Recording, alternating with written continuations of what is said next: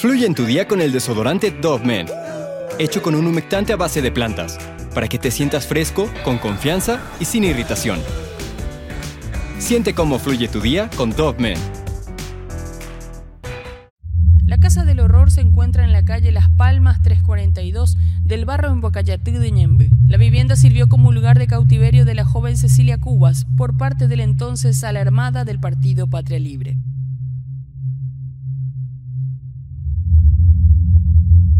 Las noticias estaban llenas de titulares con el nombre de Cecilia Cubas. Habían encontrado su cuerpo luego de 148 días de haber estado persiguiendo a sus secuestradores. Los forenses confirmaban que fue enterrada con vida, que durante su robo se aprovecharon de ella y aparte la hicieron sufrir. Hoy te vengo a contar el caso de esta joven quien un día mientras se dirigía a casa fue interceptada por unos guerrilleros y subida a la fuerza a un vehículo. Mientras estuvo en cautiverio, varias cartas y correos llenos de amenazas fueron enviadas a sus padres. Muchos decían que el motivo de este robo fue por asuntos políticos, ya que su padre era Raúl Cubas Grau, expresidente de Paraguay, pero todo esto se desmintió. Cecilia Mariana Cubas Gusinki nació un 14 de enero del año del 73 en el seno de una familia de políticos.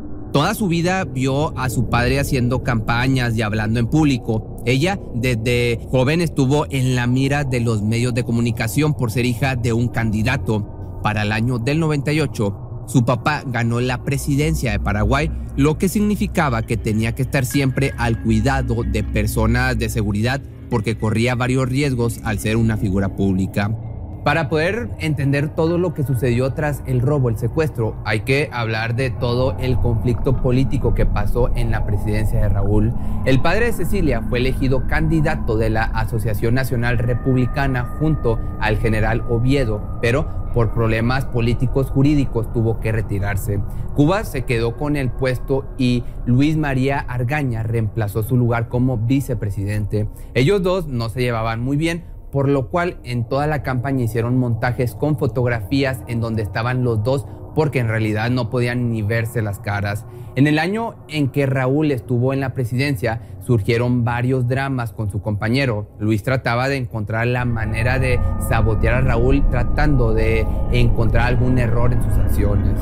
Mientras tanto, el padre de Cecilia hacía todo lo posible para sacar de la cárcel al general Oviedo, su antiguo colega, lo cual había logrado en cuanto asumió la presidencia. Pero el conflicto entre estos dos personajes, los que te platicaba, era tan grande que todo el gabinete y personas cercanas a ellos sabían la pelea diaria que tenían los hombres. Un 23 de marzo del 99, el vicepresidente Argaña iba de camino hacia su casa cuando de repente varias camionetas lo rodearon y comenzaron a disparar hacia su vehículo, dándole una instantánea muerte. Desde este momento un gran conflicto político se aproximaba. En el juicio se tenía como principal sospechoso al general Oviedo, pues se sabía que había problemas entre ellos dos. Incluso los agentes encontraron granadas que estaban en la zona en donde Argaña fue activillado, dando como pista de que en realidad no fue un asalto cualquiera, sino una verdadera conspiración en contra del vicepresidente. El pueblo con esta noticia, te podrás imaginar, empezó a temerle a sus gobernadores, hacían manifestaciones para que se volviera a encarcelar al general Oviedo y acusaron a Cuba de estar involucrado en la muerte de Argaña y que gracias a él el país estaba a punto de entrar en una guerra civil en donde los afectados pues serían los ciudadanos. No hubo muchas pruebas en contra del general, por lo que rápidamente fue liberado y deslindado de toda culpa. El movimiento contra Raúl Cuba seguía en crecimiento de igual forma. Esta incluso fue apoyada por todos los medios para darle más fuerza a su llamamiento. Todos los días las personas se paraban para ir a protestar y lamentablemente cada día la gente moría a manos de otros civiles en contra de ellos.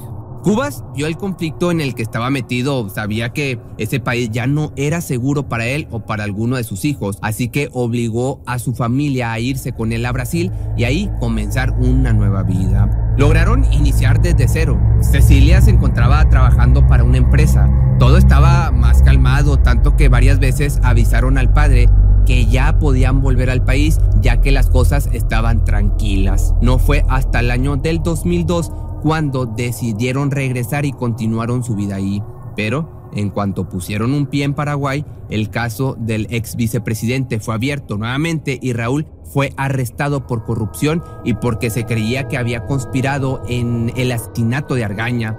Fueron un par de años en donde se le enjuició, pero nuevamente por falta de pruebas fue liberado. La familia después de esto quiso hacer una vida normal. Cecilia ya tenía trabajo en una compañía como una importante empresaria. Así que un 21 de septiembre del año 2004, ella iba de camino a casa cuando de repente varias camionetas pararon a su vehículo y comenzaron a disparar. A ella se le dio la orden de agacharse y mantenerse ahí hasta que agentes policíacos aparecieran. Sus guardaespaldas hacían lo posible, lo que estaba en sus manos para que ninguna bala cayera e hiriera a Cecilia y así evitar otra muerte como la de Argaña. Lamentablemente, comenzaron a perder el control ya que más personas en contra empezaron a llegar.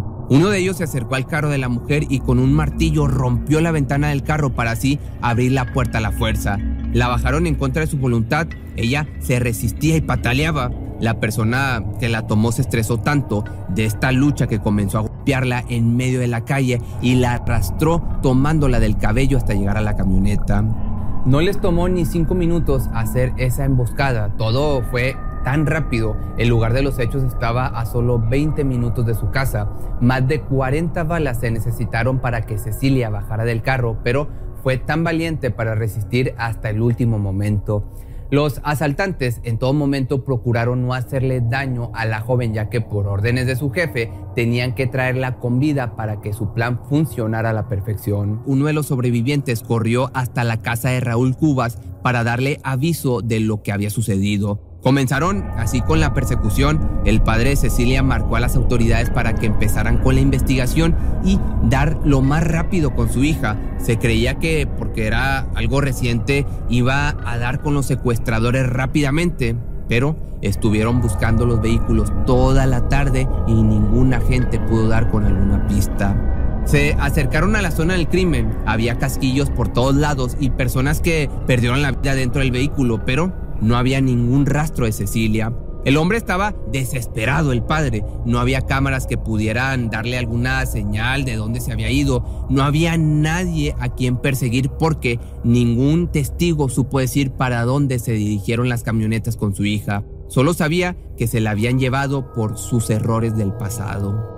Los secuestradores sabían perfectamente lo que hacían, o más bien la persona a cargo tenía muy bien analizada la situación porque sabía que si la tomaban como rehén, su padre iba a hacer todo lo posible para traerla de regreso y podían sacarle muchísimo dinero aprovechándose de la vulnerabilidad. Ya dada la medianoche, un grupo de guerrilleros se comunicó con la familia. Les comentaron que la joven estaba bien y que si ellos hacían las cosas bien, podrían enviarle una foto de Cecilia la próxima semana y desde aquí fue que comenzó una tortura psicológica para los cubas. Cada día enviaban correos a los familiares, les daban indicaciones de cómo hacer manejo de sus empresas para que les enviaran dinero a ellos. Les describían cómo era que su pariente estaba siendo tratada y que si empezaban a tardar con la cuota, ella iba a sufrir las consecuencias. En varios correos nombraban a Cecilia como fruta, haciendo referencia a que así como le prestaban mucha atención a su hija, así deberían de brindarle auxilio a los ciudadanos. Gracias a todas estas descripciones, los agentes policíacos entendieron que esto se trataba de algo político los secuestradores reclamaban un mejor trato y dinero, incluso llegaron a hacer referencias a su presidencia y cómo fue manejado el país en el momento en que Raúl estaba en el poder. Unas semanas después les enviaron la foto de Cecilia como habían acordado. En la imagen se mostraba a la joven enseñando un periódico para que su familia viera que la toma había sido reciente. También se asomaban en su cara un par de heridas y ojeras de estrés. Mientras tanto, Cecilia rogaba por su vida para que no le hicieran daño y fuera liberada pronto. Las personas que la tenían retenida muy apenas la alimentaban. Había días en donde solo le daban agua y por las noches las pesadillas de la mujer comenzaban. La hicieron sufrir de muchas maneras. Le cortaban varias partes del cuerpo solo por diversión la golpeaban como un saco de boxeo y le decían que si no se portaba bien iban a ir por sus padres y los iban a asesinar. En ocasiones el jefe de los secuestradores vigilaba a la chica y daba órdenes para que la atacaran, pero cuando él no aparecía durante días o los demás sabían que iba a tardar en regresar, se preparaban para abusar, para aprovecharse de ella. En varios correos había cada vez más amenazas. Le decían que tenían que quitarle la vida a su hija porque el conflicto estaba poniéndose cada vez peor ya que la policía ahora estaba involucrada y los familiares no habían hecho bien las cosas. En un arranque de desesperación, el padre envió más de 80 mil dólares. Esto ayudó un poco ya que los guerrilleros aceptaron una llamada de Raúl. En la llamada se habló de una última negociación. El hombre estaba dispuesto a pagar 3 millones, pero 3 millones de dólares si le entregaban a su hija con vida. Los criminales aceptaron esta oferta, pero solo le dieron 72 horas para que cumpliera con su cuota y así poder entregarle a la joven. Ahora solo eran correos y llamadas, ya no habían fotografías semanales. Esto evidentemente comenzó a ser una alerta para los familiares de Cecilia, por lo que se movilizaron y para no levantar sospechas contrataron a unos investigadores privados para rastrear las llamadas y los mensajes, a la vez también los correos electrónicos. Dieron con varios sectores de grupos guerrilleros comandados por varios operativos de secuestradores. Se instalaron también varias oficinas en donde pudieron hacer varias anotaciones de correos electrónicos, números telefónicos, llamadas, mensajes y así fueron, fueron recopilando datos para una investigación más profunda. Gracias a todo esto y a la exhaustiva búsqueda dieron con el nombre de Osmar Martínez, quien había enviado un correo desde su propia cuenta. La policía fue directo a su domicilio para interrogarlo. En ese momento, él confesó que otras personas estaban involucradas. Dio el nombre de Raúl Reyes y cuando lo encontraron obtuvieron una de las más grandes pistas de este robo. En la computadora del hombre encontraron varios correos en los que Martínez se comunicaba con un exguerrillero llamado Rodrigo Granada descubrieron que ellos tenían varios operativos de secuestro en donde tenían una lista de las personas a las que iban a atacar y entre ellas estaba Cecilia. Este conflicto era más grande de lo que pensaban, ya que las Fuerzas Armadas Revolucionarias de Colombia estaban muy involucradas. Estas eran las que asesoraban a las personas para tener un mejor control a la hora de los secuestros y tenían un proceso tan calculado que ya después de tantos años con este caso se descubrió la verdad, pero no nos adelantemos. El 22 de diciembre la familia Cuba recibió otro correo en donde le pedían más dinero al padre. Este correo era uno de los más amenazantes ya que ahora estaban más cerca de ser descubiertos. Raúl, por el otro lado, accedía a todo con tal de poder ver a su hija una vez más con vida. Él también sabía que los agentes estaban movilizándose, pero no quería hacer un mal movimiento para que estos criminales se dieran cuenta y, pues, te digo, le quitaran la vida a su pequeña. Aparte de pedirle al padre una gran cantidad de dinero, le comentaron que tenía que dar un comunicado al público, pero Después de este correo no se le volvieron a dar instrucciones, ya no hubo más correos y cuando el padre le entregó el último monto ya no recibía cartas o llamadas o incluso tampoco había fotos de su pequeña. Raúl supo que las cosas iban a ponerse peor cuando hubo una ausencia de noticias. Mientras tanto, la policía seguía investigando y analizando cualquier pista que encontraran hasta que un día hallaron un video de una casa que supuestamente fue usada para robar personas. En el video se veía el número de la casa y la calle, así que rápidamente condujeron hasta llegar al domicilio. Vieron que la casa estaba completamente abandonada. El hogar se encontraba en Las Palmas 342.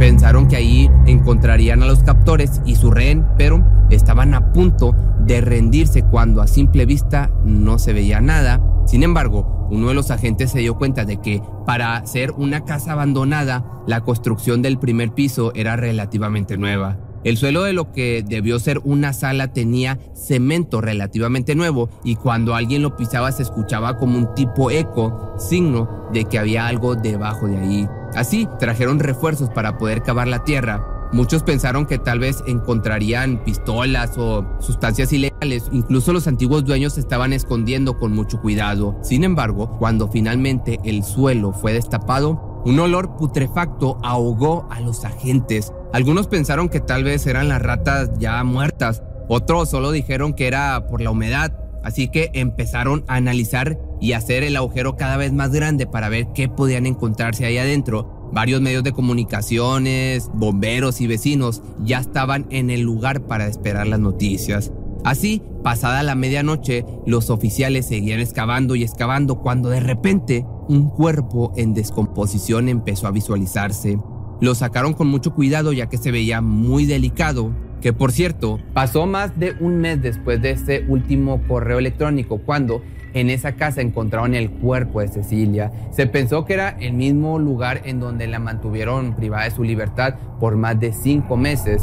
Llamaron entonces al padre de la joven para que fuera a reconocerla y efectivamente era ella. En la autopsia confirmaron que durante todo el cautiverio pues se aprovecharon de ella íntimamente y aparte le hicieron sufrir ya que tenía moretones y heridas por todas las partes de su cuerpo. Descubrieron también que había mucha arena en sus pulmones, señal de que ella aún respiraba cuando fue enterrada. La autopsia confirmó que antes de ser sepultada, la habían dormido con unos fuertes sedantes para después aventarla al pozo y comenzar a taparlo antes de que despertara.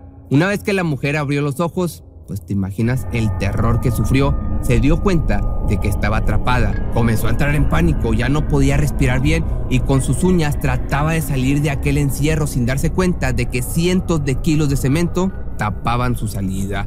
Se dice que tenía entre 40 y 50 días ya sin vida Incluso varias fuentes informaron que la mujer estaba embarazada de uno de sus captores y al ver las semanas del feto pudieron deducir que murió tal vez una noche antes de Navidad. Gracias a la investigación que estuvieron haciendo desde el principio de la desaparición, pudieron confirmar que Rodrigo Granada y Osmar Martínez sí estuvieron implicados en este secuestro, pero fue muy difícil encontrarlos ya que decidieron salir del país y nunca más volver. Por otro lado, la autopsia y todos los testigos que salieron después de haber encontrado el cuerpo de Cecilia pudieron dar con los 35 hombres que fueron responsables del robo, extorsión y abuso de la familia Cubas. Declararon que sus jefes tenían el listado de las personas a las que iban a interceptar y toda esta gente era de familia rica y poderosa precisamente para sembrar terror y pánico cívico para así obtener dinero fácil.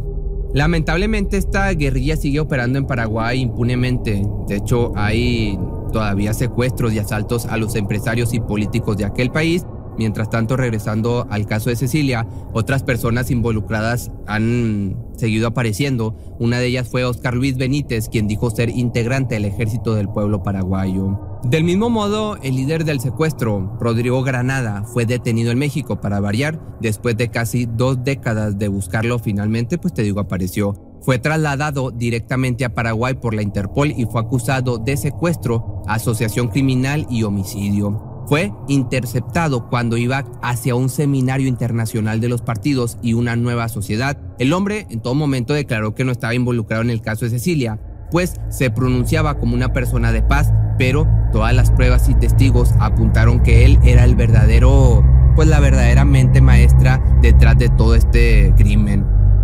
Por desgracia, Rodrigo no pudo cumplir con su condena gracias a un tratado de paz que firmó en el año del 2016 la familia de igual forma siguió pidiendo justicia, pero para su mala suerte la impunidad en el país es más grande que el dolor de la pérdida de un ser querido.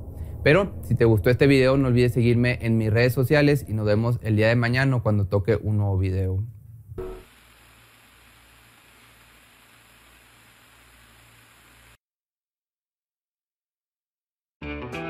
Fluye en tu día con el desodorante Dove Men hecho con un humectante a base de plantas, para que te sientas fresco, con confianza y sin irritación. Siente cómo fluye tu día con Dove Men. Cuando el tráfico te sube la presión, nada mejor que una buena canción. Cuando las noticias ocupen tu atención, enfócate en lo que te alegra el corazón.